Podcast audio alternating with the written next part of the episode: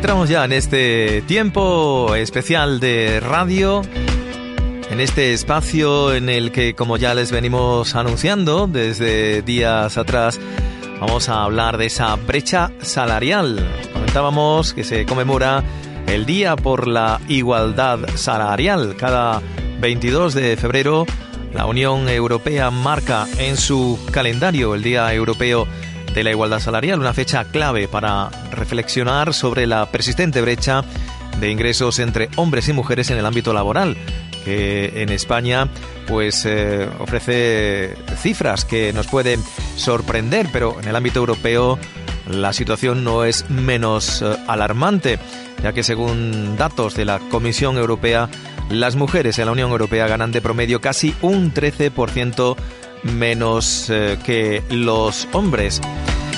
Hoy vamos a conocer esta realidad de lo que se ha hecho, los avances y la situación que existe real con datos y con eh, bueno testimonios también de invitadas que en este programa que se coordina desde el Centro Municipal de Información a la Mujer seguro nos van a aportar.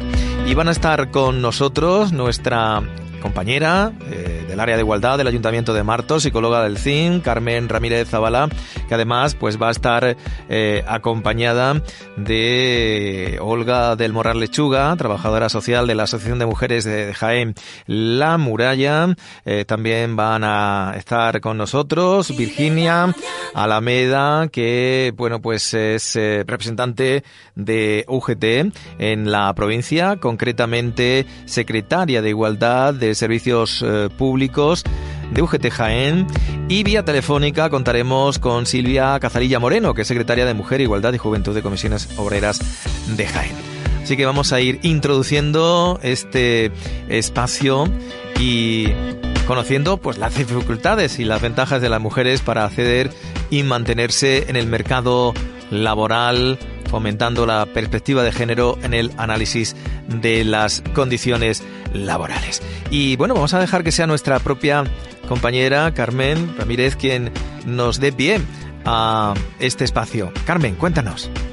Y bueno, algo que nos va a ayudar mucho a entender eh, lo que vamos a contar a lo largo del programa de radio es la explicación de por qué se celebra justo hoy, el 22 de febrero, el Día de la Igualdad Salarial. Y es que eh, para que el salario medio de una mujer en Europa, a nivel general, sea igual al que un hombre recibe durante un año, ésta debe trabajar 418 días, que son 53 días más que un hombre. De forma que una mujer tendría que trabajar hasta el 22 de febrero del año siguiente para alcanzar el salario de un hombre en un año. O sea que eso, fíjate, si es ya visible de la situación que tenemos. Bueno, estos son estadísticas, ¿no? se echa mano, pues, de, eh, de muchos datos, de macroeconómicos, micro, de, de distinta índole, pero esto es constatable a nivel cercano, ¿no? Porque nosotros que nos ceñimos mucho al ámbito local, vosotras que tratáis directamente con mujeres día a día, os lo constatan así, ¿no? Pues efectivamente, en el centro de la mujer la mayoría de mujeres que atendemos o bien están desempleadas o si tienen trabajo, pues las condiciones no son demasiado buenas, porque bueno, trabajan pues a lo mejor una semana o un mes al año, trabajan dan de alta, trabajan en lo que puede, sobreviven. Entonces, además, una de las demandas que más nos hacen es orientación laboral. Las mujeres demandan muchísimo orientación laboral. Así que aunque desde nuestra pequeña realidad que es aquí el Centro de la Mujer de Marto, los datos que, que los datos que extraemos se pueden extrapolar a lo que ya veréis ahora, lo que se contará a nivel general. Porque claro, eh, más allá de lo que el trabajo supone para la mera supervivencia, ¿no? Trabajar para comer es algo más, ¿no? tú que estás eh, tratando desde tu eh, perspectiva formativa, ¿no? De, la psicología, es una autoestima, tener un trabajo, es, es algo más que propiamente ganar un dinero para ganarse la vida, ¿no? Como se suele decir, ¿no? Sí, tener un buen trabajo es que te cambia la vida. Tener un trabajo con unas buenas condiciones, lo primero es que te da una estabilidad económica que conlleva paz mental. Porque muchas mujeres vienen con problemas de ansiedad y realmente no tienen un problema de ansiedad, tienen un problema social. Tienen una falta de trabajo y una imposibilidad de seguir adelante, que claro, pues no duermen, están todo el día ansiosas, pero realmente el problema de base es un problema social por las condiciones laborales que tienen.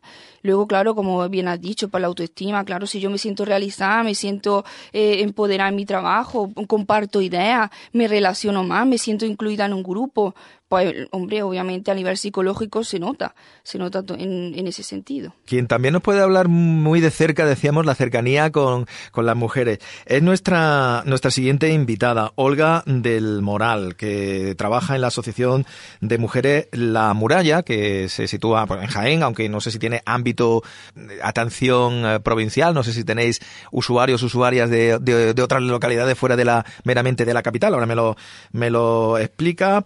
Eh, y pues trabajáis fundamentalmente con mujeres mm, desempleadas, ¿no? En algunos casos con grandes dificultades de inserción al mercado laboral, incluso eh, en riesgo de exclusión social.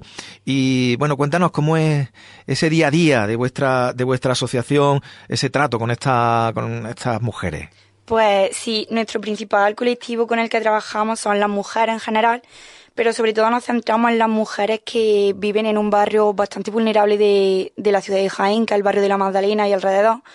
Entonces, nuestro primer objetivo es insertar sociolaboralmente a estas mujeres, porque procuramos que la igualdad de oportunidades se lleve a cabo, además de, de, de buscar esta equidad entre hombres y mujeres en el mercado laboral, ya que las mujeres mm, están en, desventaja por ser mujeres, además eh, influyen otros factores sociales, ¿no? Como son mujeres inmigrantes, mujeres víctimas de violencia de género, mujeres que provienen de familias desestructuradas y siguen esos patrones y demás.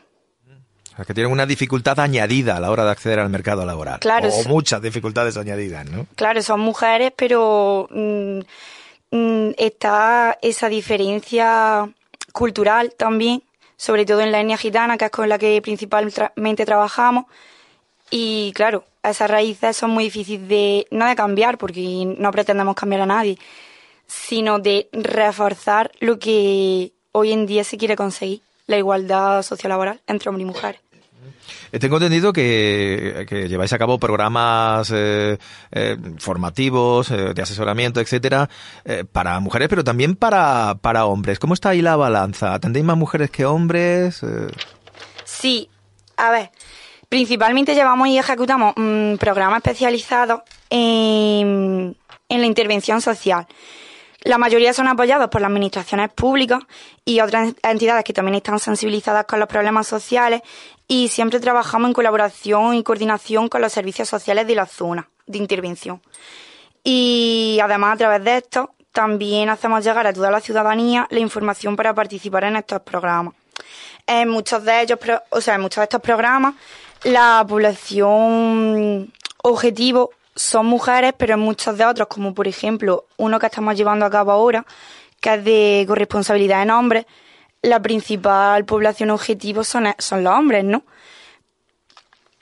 Pero a la hora de hablar de, empleo e inserción sociolaboral, tenemos más usuarios hombres que demandan esta, esta necesidad, ¿no? Terminar con esta problemática que es el desempleo masculino de la zona, pero también tenemos muchas mujeres que lo piden. ¿Qué pasa? Aquí está la diferencia. Estas mujeres que demandan trabajo, que las ayudemos, que las acompañemos en este camino, piden un trabajo o a jornada reducida o algo que no les pille muy lejos de su casa para que puedan em, eh, llevarlo también con las responsabilidades familiares, porque siempre está ahí la conciliación, ¿no? La conciliación familiar. Y otro dato curioso es que muchas de estas mujeres vienen a pedirnos trabajo, pero no para ellas, para sus maridos y para sus hijos. O sea, que hacen como de... De, puente. De correa transmisora, ¿no? Eh, de la necesidad que existe en, los hogares de esta, de esta familia.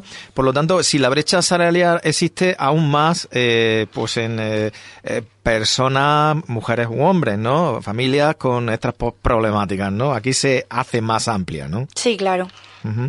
Eh, bueno, háblanos, nos ha citado ese proyecto eh, en el que estáis inmersos, pero supongo que tendréis más líneas de actuación y trabajo en, en, la, en la muralla de orientación laboral, de inserción, en contacto con administraciones. Claro. de vuestro trabajo. Eh, nosotros siempre intentamos hacer, mm, bueno, intentamos, hacemos una atención individualizada y personalizada según la usuaria o usuario que, que venga a ser atendido. Realizamos una valoración inicial antes de emitir un diagnóstico para ver la idoneidad de la persona y así poder fomentar su participación en los programas que ofrecemos. Siempre intentamos estar en coordinación, como ya te he dicho, con administraciones y demás entidades para ver si salen cursillos, ofertas de empleo, porque buscamos ofertas de empleo, pero también tenemos en cuenta los gustos y las prioridades y sobre todo la formación y cualificación de esta persona, de esta mujer en este caso. Y se busca lo más adecuado para conseguir su inserción sociolaboral. Pero sí es cierto que nos encontramos con, con muchas barreras, ¿no? porque hay muchas empresas con las que a veces contactamos y no confían en la capacidad de las mujeres para ciertos empleos, para ciertos puestos.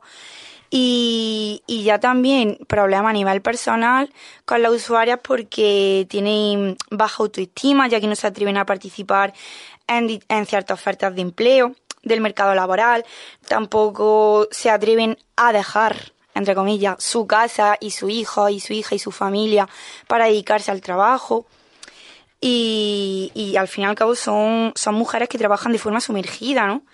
Que, que pasan más ahora al cuidado de estas responsabilidades familiares que, que en ellas mismas, que en buscar su, su crecimiento laboral y personal que lo tienen mucho más complicado, ¿no? Sí. Eh, bueno, la muralla, eh, tenéis, eh, imagino, sede eh, y eh, lugar donde atender, donde llevar a cabo estos cursos de orientación, incluso, bueno, de orientación laboral, a la hora de la formación también, ¿no? el, el, recomendar o el facilitar el acceso a una formación que a su vez les permita acceder al mercado laboral, ¿no? Sí, nosotras nos encontramos en Jaén, como ya he dicho, en Plaza Rosales, y además contamos con un CAPI que es fundamental porque acerca a las nuevas tecnologías a esta población, a estas mujeres, y, y, se facilita de esta manera el acceso al mercado laboral, que está en calle Martínez Molina 41.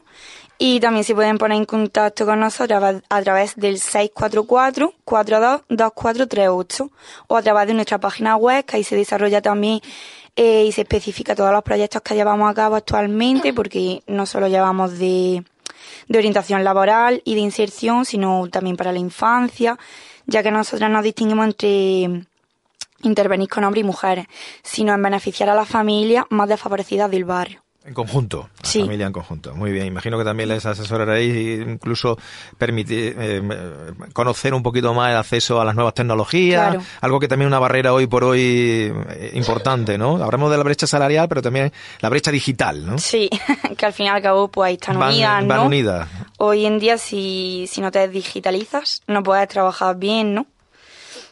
Muy bien, pues hemos conocido eh, la realidad de primera mano de, bueno, pues mujeres, sobre todo, familia, eh, como decimos, a través de la trabajadora social de la, de la Asociación de Mujeres de Jaén La Muralla, Olga del Moral. Bueno, siempre interesante, Carmen, el conocer las experiencias, ¿no?, de colectivos que a su vez eh, pues saben de primerísima mano las problemáticas que se generan, ¿no? Sí, la verdad que conocer los casos de primera mano a través de alguien que está día a día con ella, pues es interesante. Y como Olga ha destacado, que aparte de mujer, pues factores culturales, de edad, digitales se van añadiendo y cada vez pues a lo mejor le cuesta más trabajo. Y muy importante, como ha dicho, muchas veces buscan trabajo no para ellas, sino para ellos. Pero es que precisamente lo hacen por eso, por, también porque ellas muchas veces se auto autoexigen demasiado de que cómo voy a dejar yo mi casa sola o cómo la voy a dejar al cuidado de, de mi marido. Y bueno, son cosas que también las mujeres pues debemos de ir trabajando. Bueno, ya hemos dicho, no, he contado las veces, pero seguro que muchas, a lo largo de, ayer, bueno, de cuando llevamos anunciando el programa, o a lo largo de la mañana, indicando la celebración del día, brecha salarial, igualdad. Eh, pero bueno, vamos a conocer un poco más qué es exactamente. Y bueno, vamos a, a continuación a darle la palabra a, a Virginia Alameda Jiménez, eh, como decíamos, la secretaria de Igualdad de Servicios Públicos de UGT Jaén, eh, que bueno, pues cuéntanos, Virginia, a nivel más técnico, mm, ¿cómo se define o cómo podemos explicar a la opinión pública, a nuestros oyentes, esto de la brecha salarial, de la desigualdad, eh, si es eh, real y patente y, si se ha ido mejorando? Porque también es importante saber si se ha avanzado como se ha avanzado en igualdad, ¿no? Bueno, pues yo he traído unos conceptos un poquito básicos, más concisos para que no, porque esto es pura matemática, la brecha salarial, entonces para no entrar en un tema farragoso, la brecha salarial hace referencia a la desigualdad entre hombres y mujeres que desempeñando un mismo puesto, bajo las mismas condiciones laborales, eh, eh, sale esa brecha salarial. Las principales causas de la brecha salarial, pues han hecho una pequeña introducción.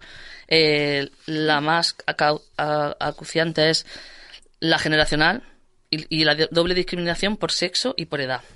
Luego, evidentemente, eh, la desigualdad laboral y social de las mujeres, que es lo que está explicando la compañera de las murallas. Los contratos a tiempo parciales, la corresponsabilidad que no existe, los permisos tienen nombre, de los permisos por cuidado tienen nombre de mujer. Eh, por desgracia, los remunerados sí son al 50%. Un avance mayor fue el igualar la paternidad con la maternidad pero los no renumerados son siempre, tienen nombre de mujer. Eh, por ejemplo, el permiso de las ocho semanas, hay una diferencia de solicitud entre el 80% de las mujeres y un 20% del hombre. Entonces, así a grosso modo, para no mm, entrar en detalles muy técnicos, el, sigue existiendo el techo de cristal. Yo soy de servicios públicos, lo reitero porque la gente preguntará, ¿dentro de la administración pública hay brecha salarial? Sí. ¿Es por desigualdad en el salario? No es porque la propia mujer se pone su techo de cristal. Eh, las mujeres somos madres, tenemos un instinto maternal que creemos que somos nosotras mismas las que nos vetamos que gracias a Dios la paternidad y maternidad está cambiando. Los permisos de corresponsabilidad, este gobierno en general eh, está apostando para que haya igualdad entre hombres y mujeres. Entonces, si yo soy trabajadora y tengo un compañero, si hay que hacer horas extras, la va a hacer mi compañero, porque yo me voy a limitar porque mi niño tiene mm, actividad extraescolar, porque está malito, porque tiene fiebre, porque lo tengo que llevar al médico, porque tengo que cuidar de mi madre, de mi padre, o porque tengo que ir a cuidar de una casa, porque aunque hemos avanzado, la brecha salarial es cierto que aquí tengo un dato que dice en el 2021 estaba de modo generacional en el 21,87% y en el 2020, perdón, en el 2008 estaba en el 21,87 y en el 2021 está en el 18,36, ¿vale? Si hablamos por comunidades cambia muchísimo, si hablamos por puestos también porque en, los casos de, de la dependencia hay mucha brecha salarial impresionante. Les comentaba a las compañeras, yo que nos dedicamos, sabéis que existen los planes de igualdad para evitar, para que sea concisa la brecha salarial, y ahí es cuando se ve, se plasma de esa manera diciendo, ¿por qué en un ayuntamiento, en el que estamos, por ejemplo, eh, tiene diferencia salarial? Lo acabo de explicar. No hay pluses de nocturnidad, no hay hora extraordinaria, mm, todo es hombre, ¿vale? Y luego, por otro lado, ¿Qué hace ese plan de igualdad? Intentar corregirlo. ¿vale? Están obligadas las empresas de más de 50 trabajadores en la privada y en la pública. En los casos de la residencia, le comentaba a las compañeras, pues se está feminizado. El sector servicio sanitario y sociosanitario es femenino. Y ahí no hay masculinidad. Entonces, eh, sí existe la brecha salarial, es tangible, es palpable, se están tomando medidas. Eh, la privada cuesta un poquito más, pero es cierto que también están por la labor porque la ley nos obliga no nos podemos olvidar que hay sanciones. Y por otro lado, pues a grosso modo es la diferencia, los cuidados, nos tenemos que quedar con eso, los cuidados tienen nombre de mujer en general. Y de ahí parte la brecha salarial. Y de ahí parte, ¿no? Y como decía, eh, no sé, mm, el primer, eh, la primera idea, ¿no? Que se nos puede venir, ¿no? ¿Cómo es posible, por ejemplo, citabas un ayuntamiento, la administración andaluza, la central, da mm. igual, ¿no? no gana igual eh, un funcionario que una funcionaria, ¿no? Sí, pero eh, hay esos hándicaps, ¿no? De que pues voy a pedir una excedencia o una jornada reducida, tal, y de ahí la diferencia de datos. Bueno, datos podemos seguramente recabar y seguro que nos va a aportar e interesante nuestra siguiente invitada que tenemos al teléfono, que pues es la secretaria de Mujer, Igualdad y Juventud de Comisiones eh, Obreras de Jaén, que es Silvia Cazalilla. Creo que estaba por aquí ya escuchándonos. Silvia, buenas tardes. Hola, buenas tardes. ¿Qué bueno, tal? pues muchas gracias por la invitación. Encantado de contar contigo en este programa que se coordina, como decíamos, a través del Centro Municipal de Información a la Mujer en la emisora municipal de Martos. Hablamos de esa brecha salarial.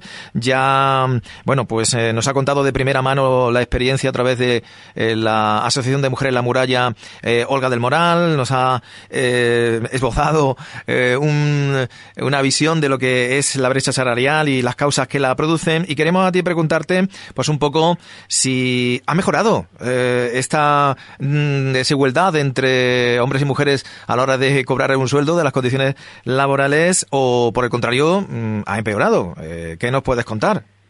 Pues mira, actualmente en Jaén, concretamente, es una de las provincias andaluzas que presentan una brecha salarial inferior. A priori este dato es positivo, pero sin embargo es consecuencia de que en esta provincia la media del hombre que tiene de salario anual es más bajo con respecto a Andalucía y al resto del país. Si nosotros vemos los datos, la brecha salarial ha sufrido un aumento con respecto al 2021 y se ha incrementado en 0,9 puntos porcentuales. Nosotros vemos desde la Secretaría, pues mostramos nuestra preocupación por ese incremento desde el año 2020 al 2022, que lo explicamos, porque la pandemia que supuso en esos años supuso pues dejar al descubierto en vulnerabilidad y fragilidad e interdependencia, además de suponer un riesgo para el retroceso de la mujer respecto a la doble presencia y el riesgo de vuelta al hogar, a carrera intermitente, a renuncia a una carrera profesional y al propio empleo remunerado. Entonces ahí hemos visto que ha habido ese aumento, ese aumento de la brecha de género en Jaén. Si queréis, pues nos trasladamos, podemos contar datos actuales, pues a nivel de salario medio anual de los hombres jiennenses, que volvió a ser superior al de las mujeres, que se sitúa en 17.159 euros anuales, mientras que el salario medio de las mujeres se situó en 14.559 euros anuales, lo que quiere decir que las mujeres en Jaén ganan 2.600 euros menos que los hombres, unos 217 euros al mes por reteado. Entonces, el mayor aumento del salario masculino ha dado lugar a que se incremente esa brecha salarial hasta el 15,2% en Jaén. O sea, que son eh, cifras eh, que evidencian que eh, sigue existiendo, aunque afortunadamente, bueno, mira, en Jaén a lo mejor igual podemos, iba a decir, presumir, no es la palabra, pero podemos estar moderadamente satisfechos de esa mejoría, ¿no? Decimos, bueno, no estamos muy mal. Si comparamos datos con otras provincias andaluzas, pues Sevilla, Málaga o Huelva están bastante peor que nosotros si hablamos de brecha, como si hablamos de salarios medios, medios, como si hablamos de cumplimiento de planes de igualdad, en fin, a provincias más grandes, pues los datos ya se extrapolan a otros, nosotros ser más pequeñitos los tenemos. Hablaba la compañera, ¿no?, de esos, de esos sectores que se ven afectados y efectivamente nosotros también decimos lo mismo, los sectores de agricultura, de servicios sociales y servicios personales de ocio o de comercio son sectores que están fuertemente feminizados porque hay muchas desigualdades estructurales que arrastra el mercado laboral, concretamente el provincial, desde la perspectiva de género y eso se remonta a la incorporación de la mujer al, trabajo de forma masiva y mientras no se corrijan esos factores estructurales pues no se pueden ir reduciendo otro tipo de brechas. Y bueno, ¿se han dado los suficientes pasos para irlo consiguiendo? Porque esto, claro, evidentemente de la noche a la mañana harto complicado, ¿no? Pero se ha ido trabajando en esa línea, se han puesto en marcha legislación, recursos, eh, medidas que lo favorezcan. Sí, sí, de hecho, con el, la ley ya de, efectividad de hombres y mujeres del año 2007 se, se estipulaban los planes de igualdad como herramienta precisamente para ver cuáles eran esas brechas con las auditorías que se hacen retributivas y sacan la brecha perfectamente. Entonces, los planes de igualdad son instrumento legal donde viene a corregir toda, todas esas desigualdades laborales que hay dentro de la empresa. Entonces sí que hay medidas, ya son de, de obligación, porque antes solamente eran las empresas de más de 250 trabajadores los que estaban obligados a tener un plan de igualdad y ahora ya es a partir de la empresa de más de 50 trabajadores, con lo cual el alcance que vamos teniendo es mayor y el plan de igualdad es una herramienta muy positiva para trabajar todas estas desigualdades que hay por discriminación por razón de género, ¿no? Y bueno, desde los sindicatos. sí, sí, no, continúa, continúa. continúa. Porque si observamos las diferencias salariales por niveles de ocupación, es lo que hablábamos antes, que vemos que la brecha más alta se da en ocupaciones más bajas, acercándose al 50%. Es que son datos son datos muy muy muy escandalosos. Mientras que la ocupación es más alta la brecha evidentemente es más pequeñita se sitúa en un 17,6 siendo fíjate que es el único grupo de la brecha en el que se ha reducido entre el año 2021 y 2022 entonces las mujeres ocupan sectores más precarios, sectores menor pagados y además de menos valoración social, ¿no? Y eso pues debemos de ir incorporando las mujeres se deben de ir incorporando y las mujeres más jóvenes igualmente que sus expectativas sus deseos sus aspiraciones eh, pues deban ser otras porque se puede no y bueno, vosotras como representantes de sindicatos, que estáis muy en contacto con empresas, lógicamente, con vuestros delegados, con las personas que trabajan eh, y están día a día pues relacionados con los compañeros y compañeras, en este caso, habéis constatado que, por ejemplo, en las empresas pequeñas, efectivamente ha sido, o si hay mm, mayor aplicación en empresas grandes que en empresas pequeñas, eh, estas eh, leyes que son de obligado cumplimiento, o eso es un dato que no podéis valorar.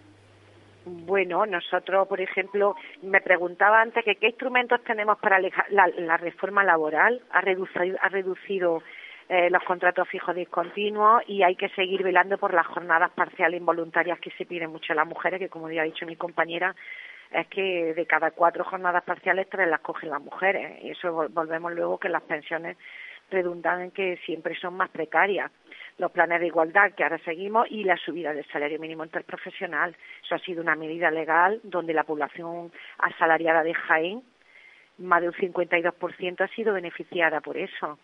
Porque volvemos que es lo mismo que hemos beneficiado ha sido el colectivo de mujeres porque la diferencia salarial estaba, estaba ahí. Los planes de igualdad, claro, que estamos viendo en las empresas, eh, donde, tú, donde tú piensas que no hay desigualdad salarial en cuanto se hace la parte principal, el diagnóstico, que es una parte fundamental para detectar las necesidades que hay dentro de la empresa, cuando tú haces tu plan de igualdad implementa una serie de medidas que en el seguimiento tienes que ir viendo que se dan cumplimiento para mejorar la vida tanto de las mejoras de, de las mujeres que trabajan en esa empresa como el resto del clima laboral de las plantillas y por ende de las familias, ¿no? Porque cuando tú tienes una mejora en un convenio colectivo, eh, pues luego redundan en mayor comodidad en la casa. Para eso hablábamos también ¿Qué otras cosas se han hecho para que se vaya cumpliendo todo esto?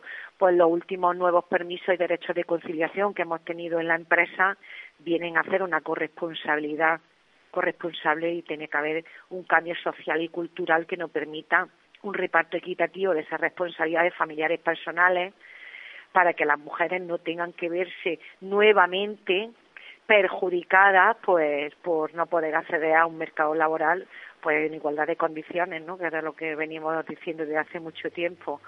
Y entonces sí se dan cumplimiento a los planes de igualdad, sí que es cierto que se que se mejora la la, además está la productividad, está, está demostrado que los beneficios que tiene el aplicar un plan de igualdad en la empresa es tanto para la, para la empresa, no solamente por, por su imagen pública, por su reconocimiento que ya es un valor el que una, una, empresa esté eh, y, ponga medidas para reducir la desigualdad y apostar por la igualdad, sino para todo lo que es la plantilla de trabajadores y trabajadoras esa estabilidad y la, situación, ¿no? De, de, que todo funcione eh, en igualdad de condiciones dentro de, la empresa. Seguro que podríamos hablar mucho, ¿no? pero voy a dar también la palabra a nuestra invitada aquí en el estudio por si quieren, bueno, comentar algo de lo que has dicho o simplemente, bueno, enviar un saludo o cualquier otra consideración. Carmen, no sé si quieres comentarle algo a nuestra, a nuestra invitada, Silvia. Bueno, yo agradecerle a Silvia y a ellas también las que están aquí presentes porque, bueno, nos lo han explicado fenomenal. Yo me voy, yo he aprendido mucho también hoy de ellas porque es verdad que sales a la calle y te dicen, si ya ganáis, igual las mujeres, incluso ganáis más, ganáis lo mismo. Y bueno, lo que han contado ellas, los techos de cristal, como la, la clave de esto está en los complementos, en los cuidados sobre todo. Entonces ha sido muy visible y yo le agradezco mucho la exposición que han hecho porque espero que lo que se haya conseguido lo que queríamos, que era sensibilizar a la población, a los poderes públicos, que están los planes de igualdad, que a la vista está que, que son herramientas que nos pueden ayudar muchísimo y también lanzar un mensaje a las mujeres, que miren por ellas, que apuesten por su futuro laboral, que se formen, que por lo menos lo que esté en nuestras manos que lo hagamos y que si eso implica romper con, la, con estas autoexigencias que he dicho antes, que nos ponemos nosotras mismas, pues también que trabajemos un poco en eso, que es muy importante nuestro, nuestra vida laboral porque, como he dicho, pues influye directamente en nuestra, en nuestra salud mental. No sé si Olga o Virginia queréis comentar o matizar algo de lo que, de lo que ha dicho Silvia. Mm, vamos, yo primeramente eh, agradecer la invitación y al poder estar aquí contar algo sobre mi trabajo y darle voz y, visibilidad al colectivo de las mujeres, de las mujeres desempleadas, de las que sí luchan día a día por buscar ese trabajo soñado o, que simplemente ese trabajo con el que salía adelante y, y luchar por esa igualdad, esa igualdad sociolaboral y hablando del techo de cristal, mmm, ¿realmente el techo de cristal nos beneficia a las mujeres o es una luz de hormigón? Lo dejo ahí porque sí, claro, tenemos esos beneficios, pero ¿por qué? Por ser mujeres. Ahí se nos está haciendo esa distinción, esa diferencia, se nos sigue distinguiendo. Y, y bueno, agradecer también a las compañeras que tanto Mm, su participación como todo lo que nos han podido aportar sobre la brecha salarial y, nada más. Bueno, yo para ser breve, corroborar las palabras que hizo la compañera también de comisiones, las compañeras que están aquí presentes. Eh, esto es una lucha, pero no solo de las mujeres. No hay que hacer distinciones. Esto no es feminismo puro y duro. Nosotros, por desgracia, el techo de cristal está en, en autoimpuesto, tanto en el mercado como en las propias mujeres y que sea una lucha conjunta de hombres y mujeres y que exista la corresponsabilidad, como está diciendo, que esos planes de igualdad nos sirvan para reducir la brecha salarial. Y bueno, nada más, que gracias por todo y que aquí estamos a vuestra disposición. Pues ya para cerrar, eh, Silvia, lo que quieras añadir. Pues nada, yo me sumo a, al grito de mi compañera que hay que seguir en la lucha, que no podemos bajar la guardia, que tenemos los instrumentos y las herramientas, que tenemos que, que hacerlas válidas los propios, las propias plantillas de trabajadores y de trabajadoras y hacerlas cumplir para, para lo que decimos, para mantener esos derechos que son nuevos y que van, que, están todos pensados para seguir con la lucha y con conseguir la igualdad real entre hombres y mujeres. Y bueno, el 8 de marzo, que como ya sabéis, tenemos mucha programación de mujer, tanto en sindicatos como en organizaciones de, mujeres, que el viernes 8 de marzo, a partir de las cinco y media, tendrá lugar la manifestación, al menos en la provincia de Jaén, en otros municipios donde se preparen y se hagan, hacer un llamamiento a todas las mujeres para que salgan ese día con sus demandas, con sus inquietudes, con, su, con cada una con lo que quiera, pero que salgan, para que se vea que, el feminismo eh, está vivo, más vivo que nunca, que está recibiendo muchas patadas, pero que nosotros tenemos que seguir defendiéndolo. Muy bien. Y es lo que hay. Pues dicho queda, eh, Silvia Cazalilla Moreno, secretaria de Mujer, Igualdad y Juventud de Comisiones Obreras de Jaén, gracias por intervenir telefónicamente en nuestro programa. Muchas gracias a vosotros, de verdad. Y bueno, pues por supuesto también a nuestras invitadas aquí en el estudio, a, eh, Olga y a Virginia, gracias por haberos desplazado, estar aquí en directo y a nuestra compañera Carmen, bueno, pues por coordinar todo el programa y también por darnos pie a, eh, pues ofrecer a nuestra audiencia este contenido en el día eh, por la igualdad salarial, día europeo por la igualdad salarial en este 22 de febrero. Muchas gracias por acompañarnos. A ti. Gracias.